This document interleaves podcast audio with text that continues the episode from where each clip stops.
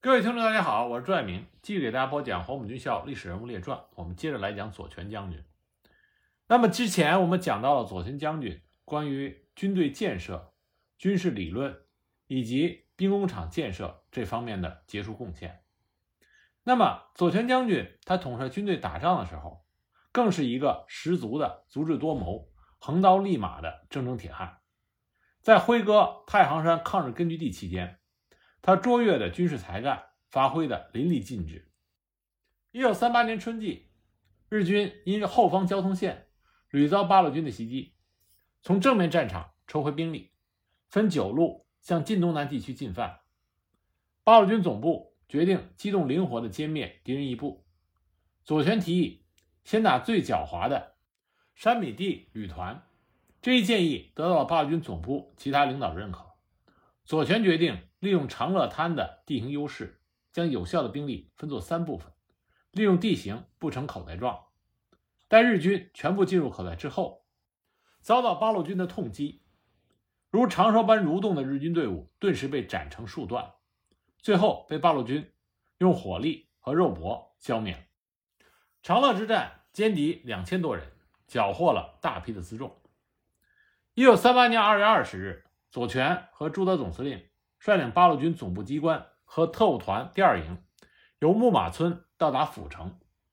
当时只有特务团二营的一个营和总部一个骑兵排兵力，结果与日军幺零八师团、幺零四旅团六千多人遭遇。当时沿线的百姓和军政机关都暴露在日军的面前，虽然形势上明显是敌强我弱，而我军对于气焰嚣张。武器精良的日军，作战经验也明显不足。但左权的意见是绝不能躲，坚决要打，要杀一杀日军的锐气，发扬八路军的抗日英名，来保护老百姓和地方政府的转移。朱德总司令经过再三的考虑，同意了左权的意见，并让左权直接指挥。左权将手里不多的军队设置成两道防线，将三个警卫连中的一个连安置在安泽。屯留交界的三不管岭，组成了第一道防线，将其他两个连放在府城以东的对口店、郭多岭一带，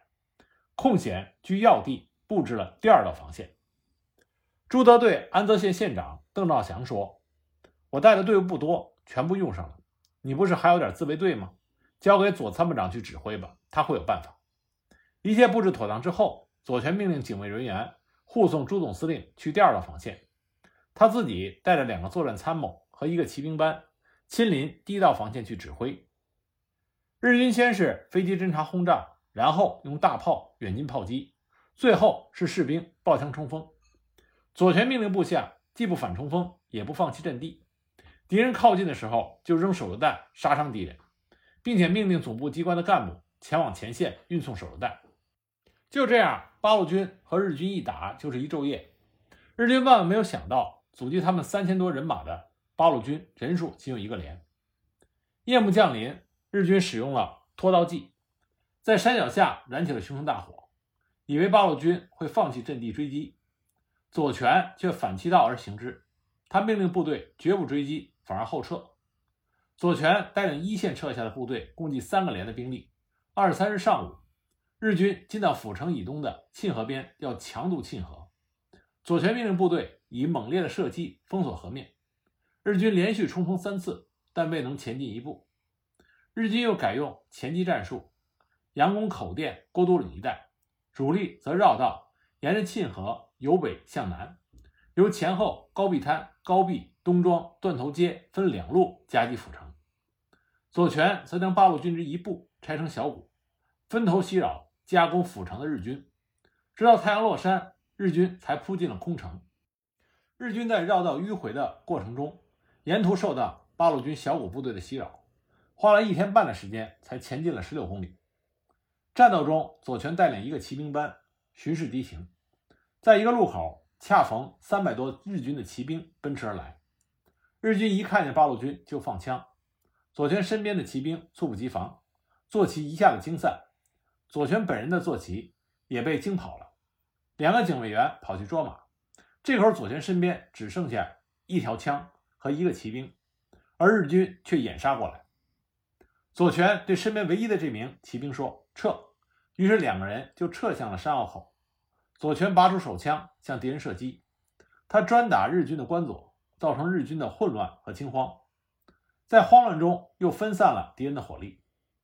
那名战士也是神枪手，枪一响，日军不是人仰就是马翻。当时身为八路军前敌指挥部三号首长的左权，就这样指挥着一个战士，抵挡了三百多名日军。骑兵班终于集合好队伍，赶上来了。这会儿，总部的一个参谋也带了一个警卫排赶到了阵地上。左权依着山势开放了一面，指挥着五十多条枪，布成了一个人字形的阵，组成交叉火力网。这里山势险峻，日军骑兵人数众多，却展不开阵势，几乎是单线进攻。大多数人都挤在沟口上，成为步枪枪口上的死靶子。左权亲自提着枪。在山头上来回走动，观察日军的进攻，发现日军开始且战且退。他急忙举起望远镜，原来日军在东侧小北沟上架起了山炮。左权马上就朝部队大喊：“撤！”第二天，左权集中身边仅有的三个连的兵力，采取迂回战术，伏击了日军的辎重部队，共歼敌两百多人，击毁了敌人的运输车八十多辆，缴获了数百包军衣、军毯。以及大批的枪支弹药和大批食品。左权指挥的阜城大道阻击战共打了四天三夜，战线东起三不管岭，西至姚店村，打击了敌人，保护了安泽县的老百姓。沿途四十五个村庄没有一个被日军烧杀抢掠，粉碎了日军妄图歼灭山西境内中国军队的企图。左权将军指挥的另外一个经典的战斗例子。这就是关家岛歼灭战。关家岛歼灭战是百团大战接近尾声的时候一个重要的战斗。八路军当时的损失比较大。这是发生在一九四零年十月三十日，百团大战已经接近尾声。当时窜至山西左会的日军三十六师团钢七大队，在八路军的阻击下，被迫再次窜到武乡县关家岛和柳树村一带。这个时候，敌人已经行军一天，十分疲惫。而我军歼敌时间已到，八路军幺二九师三八五旅、三八六旅、新编第十旅主力和决死队第一纵队两个团，以优势兵力分四路将敌人包围，并且展开了猛烈攻击。一时间敌我对峙，战斗激烈。八路军的炮兵摧毁了敌人前沿阵地，但是日军武器精良，作战顽强。八路军的突击部队冲杀达五个小时之久，仍然没有给予敌人。毁灭性的打击，战斗一时陷入僵局。彭德怀万万没有料到一场稳操胜券的歼灭战，结果打成了如此结局。当时他急得跑到了前沿阵地，火爆性子的彭德怀对着幺二九师师长刘伯承大喊：“说你瞎子号称是最会打仗的，这次你是怎么指挥部队的？要是再攻不下来，我撤了你幺二九师的番号。”刘伯承一贯爱兵，强调仗要打得巧才能打得好。坚决不同意要以这样硬打硬拼的办法来消耗部队，所以这两位八路军的高级指挥员就起了争执。左权命令警卫部队把彭总架下来，转移到安全地带，并且建议先把突击部队撤下来，重新确定战术。由于刘伯承和彭德怀的意见不能统一，而兵又不可能瞬时无将，左权请求让他自己直接上去指挥，收拾局面，这得到了彭德怀的同意。左权把指挥所设在离前线仅二里地的一个山坳里，命令部队将日军团团围住，不发动潮水般的有距离的猛烈冲杀，而是不急不躁、稳扎稳打、环环紧扣、步步紧逼，紧紧地咬住钢七大队不松口。这种打法避免了我方在越境攻击中的大暴露，不给敌人的火力以明确的目标，大大减小了我方的伤亡。同时，由于将敌人咬得很死，敌人的重火力又无法发挥作用，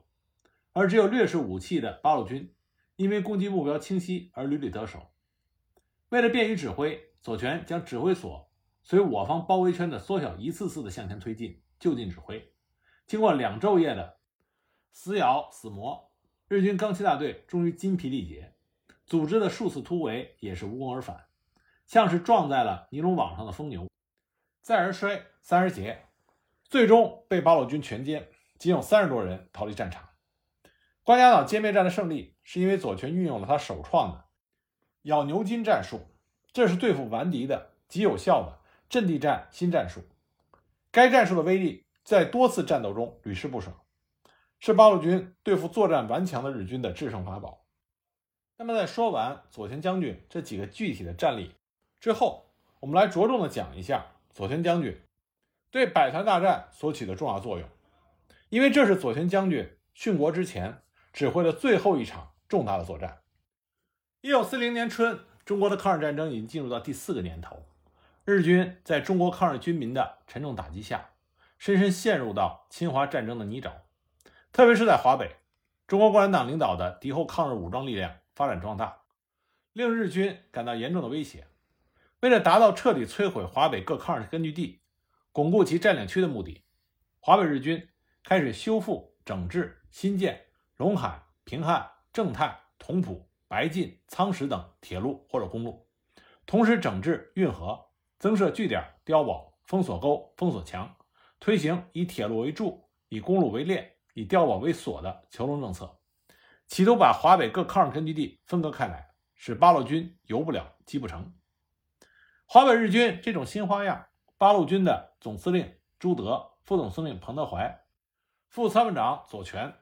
根据八路军总部近期收到的各方面反映的情报，很快就摸清了日军的企图。但日军这种近乎疯狂的筑路挖沟行动，还是令他们非常的忧虑。三个人经常在作战室看情报，研究对付敌人的方案。经过认真的分析和研究，他们很快找到了对方的致命弱点。日军深入我根据地后，到处修筑据点和碉堡，兵力分散，反而形成了敌后的敌后。主要交通线兵力空虚，守备薄弱，这对于我是一个有利的战机。因此，他们准备命令八路军对日军的交通线进行一次全面的破击战。谁知正在这个时候，国民党顽固派军队向太行山根据地发起了进攻。左权奉命以八路军第二纵队司令员的身份，统一指挥太南、豫北的八路军进行了反顽斗争。四月下旬，朱德离开八路军总部。准备回延安参加中共第七次全国代表大会。左权在指挥八路军取得晋东南反顽斗争胜利之后，回到总部，这样筹划组织实施交通总破袭的重担就责无旁贷地落在了彭德怀和左权的肩上。四月末，受彭德怀的委托，左权从八路军总部王家峪来到了黎城县谭村第幺二九师师部，商讨关于进行交通破击战的问题。除了幺二九师师长刘伯承、政委邓小平、第三八六旅旅长陈赓等人之外，前来参加反摩擦作战的晋察冀军区司令员兼政委聂荣臻，八路军第三纵队兼冀中军区司令员吕正操也都在幺二九师师部。左权向大家通报了日军最近的修路情况，并简要的说了一下总部准备进行交通破击战的打算，要大家出谋划策。当时陈赓就站起来说：“正太路我们搞了他很多次，这次大家集中力量先把他搞掉如何？”聂荣臻想了想说：“如果能够真正彻底的摧毁正太路，那当然好，但从目前的情况看，恐怕还难以做到。不过打断他一个时期还是有利的。”左权听了大家的议论之后说：“彭老总要我到这里来，正是为和大家商量这件事。他有个想法。”由荣臻和伯承同志再次协力，从南北两面对正太路来一个大破袭，打通晋察冀和太行区的联系。左权的这番话使得谈论热烈起来。有人提出南北各打一面，不如东西各打一段。聂和刘邓一个负责破袭东段，一个负责破袭西段。大家认为这个想法很好，要左权把这个设想带回，供彭德怀考虑。左权带着大家的意见，从谭村回到了八路军总部，向彭德怀做了汇报。两个人经过分析之后，认为大家将目光不约于而同地放在了正太路上，这说明总部和前线指挥员想到一处了。随即，左权、彭德怀就要作战科准备了一份正太铁路的详细地图，注意搜集日伪军在正太铁路沿线及整个华北地区交通线兵力分布和守备的情况。在挂满地图的作战室，左权与彭德怀挑灯夜战，正太、同蒲、平汉、津浦、平绥、北宁等铁路干线，是日军企图困死八路军所构筑的囚笼的纵横支架，而正太路正好处于中心位置，是日军在华北的重要战略运输线之一。在这条全长二百四十多公里的铁路线上，日军以独立混成第四、第八、第九三个旅团的部分兵力驻守，沿线的大小城镇、车站、桥梁、隧道附近，都构筑有坚固的据点，各以数十至数百人的兵力担任守备。铁路两侧十到十五公里地区设有外围据点，日军还经常派装甲车沿着铁道巡逻。自吹这是一条钢铁封锁线。左权和彭德怀下决心要打断日军的柱子，捣碎日军的链子，使他变成盲人瞎马，失去依托，将其囚笼彻底的砸烂。两个人边注意翻阅敌情资料，边对着地图进行研究。五月中旬的一天，左权和彭德怀在八路军总部设宴，为即将北返的聂荣臻送行。说是设宴，其实就是大家聚在一起吃一顿饭，也想趁机再征集一下大家对于交通破击战的意见。左权把刘伯承、邓小平、李达、陈赓等人一同叫来，大家边吃边聊。在谈到当时的交通斗争的形势的时候，刘邓二人指出，日军虽然不断遭到打击，但仍然在不断的恢复、强化铁路、公路和据点，继续推行囚笼政策。近期日军又加强了平汉、正太两路的守备，对沿线进行严密封锁，将太行区与济南平原、晋察冀区之间的联系基本上给割断了。左权对于华北形势的发展深感忧虑，他认为，在敌人的技术、兵器、军事质量都还优于我们的情况下，华北战略枢纽、交通要线和重要城镇又掌握在敌人手里，这就给敌人以最大的便利。加之其目前正在增加据点和修筑交通路，以图更严格的封锁和隔绝我各个抗日根据地。在这种情形下，应该也必须估计到，在一定时期，我各个抗日根据地有遭到敌人更严重隔绝的可能。这将面临着长时期的独立坚持作战的局面。基于这些考虑，左权在讨论中提出，最好是由华北多个战略区共同采取行动。对日军在华北的主要交通线进行一次全面的、彻底的破击，使他陷入战略上的被动。彭德怀表示同意左权的意见，并且指出，应在适当时机对正太路进行大规模的总破袭。聂荣臻完全赞成对正太路进行破袭。他说：“对敌人交通的破袭战，这是我们在游击战争中的拿手好戏，几乎天天都在破袭战，这完全可以。”于是，经过一番热烈的讨论，在华北前线的八路军主要领导人就进行一场大规模交通破击战的问题达成了一致意见。聂荣臻走后，左权和彭德怀继续就有关问题进行了进一步的深入研究，同时左权也加紧了对战役的调研准备工作。时任八路军总部特务团团长的欧之富后来回忆说，在百团大战发起之前，左权所做的战役准备工作。比一个作战参谋做的还要具体详尽。他亲自跑遍了整个战区，把敌人重要交通线上的铁路、桥梁、隧道、车站，从位置到结构，从建筑物到工事外的障碍物，都调查的了如指掌。每到一个点，他都详细了解当地的群众条件，对据点里的敌兵的数量、军事素质、武器性能，他一一掌握。据点外围的我军部队的军政素质提高到什么程度？部队的新老成分有什么变化，他都非常清楚。一九四零年夏，世界形势风云突变，而这个时候，日本也开始加紧了对国民党政府的政治诱降，以便通过切断中国的国际运输线，对重庆的大后方进行轰炸等方式，加强对中国的封锁和军事压力。那么，这种施压使得国内一部分人对抗战的前途产生了悲观的情绪。妥协投降的空气笼罩着国民党统治区，消极抗日、积极反攻的暗流不断的涌动，而日伪顽还在华北地区到处散布八路军游而不击的谣言，来迷惑群众。与此同时，日军加紧在华北推行囚笼政策，到一九四零年七月底，日军在华北修复和新建的铁路两千三百多公里，公路一点五万多公里，新建据点碉堡两千七百多个，加上原有的铁路、公路和据点，日军已经开始形成对八路军根据地的分割之势。从一九四零年三月到七月，华北抗日根据地日益缩小，大片的根据地变成游击区。日寇还到处实行“三光”政策。七月初，中共中央接连发出了为抗战三周年纪念对时局宣言和关于目前形势与党的政策的决定，分析了当时国际国内形势和抗战所面临的有利和不利条件，提出了一系列的对策，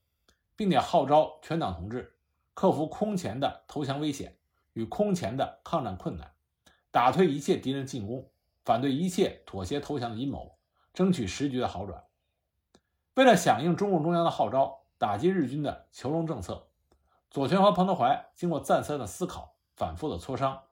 决定趁着目前青沙帐与雨季时节及日军对晋察冀、晋西北、晋东南扫荡较为缓和。正太路沿线较为空虚的有利时机，对正太铁路进行一次大规模的破击战。为了慎重起见，彭德怀让左权再去一趟一二九师，把总部的意图告诉刘邓，听听他们的意见。七月中旬，左权再次来到一二九师师部，传达了总部的初步设想。他对刘邓说：“这次破击战的主要目标放在正太路上，而平汉、同蒲、白晋、平绥、北宁等各县。”都要配合行动。除了幺二九师和晋察冀部队之外，幺二零师和豫绥热的八路军决死队都将参加作战。刘邓非常赞同总部的设想，并且吩咐参谋长李达，在总部正式下达命令之前，一切战役准备工作可以提前进行。左权回到八路军总部之后，向彭德怀汇报了幺二九师领导人的意见。两个人商量之后，一致认为可以着手制定作战计划了。那么这场仗究竟该怎么打？经过几年的交通战，八路军固然积累了很多破坏日军道路、袭击日军据点的经验，可是日军也摸索出了不少突击修路、严密防范的对策。所以这场仗只有出其不意，才能达到设想的战役目的。为此，左权和彭德怀一连多日对着地图谋划方案。七月二十二日，经过缜密的研究和精心的运筹。由左权起草，经彭德怀批准的破击正太铁路的战役预备命令，由八路军总部正式下发到晋察冀军区幺二零师和幺二九师，同时上报延安的中央军委。该命令首先简要分析了当时国内的抗战形势以及对华北敌情的判断，阐述了破击正太铁路的理由，进而明确指出，这次战役以彻底破坏正太线若干要隘，消灭部分敌人。收复若干重要的名胜关隘据点，较长期截断该线交通，并乘胜扩大拔除该线南北地区若干据点，开展该路沿线两侧工作，基本上是以截断该线交通为目的。该命令还要求对其他各重要铁路线，特别是平汉、同蒲线，要同时组织有计划的破袭，以配合正太铁路战役的成功。命令规定。直接参加正太线作战的总兵力不应少于二十二个团，并于八月十日前完成侦察、粮食、破路器材、部队调动等准备工作。为了加强各部队对敌情侦察的指导，左权和彭德怀在七月二十三日又下发了关于进行正太战役中之侦察重点与注意事项的指示，要求对正太沿线，特别是井陉、寿阳段进行重点侦察。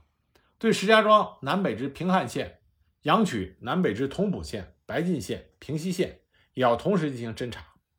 侦查的重点内容是日伪军兵力及其分布、日伪据点分布位置及其构筑方法与坚固程度、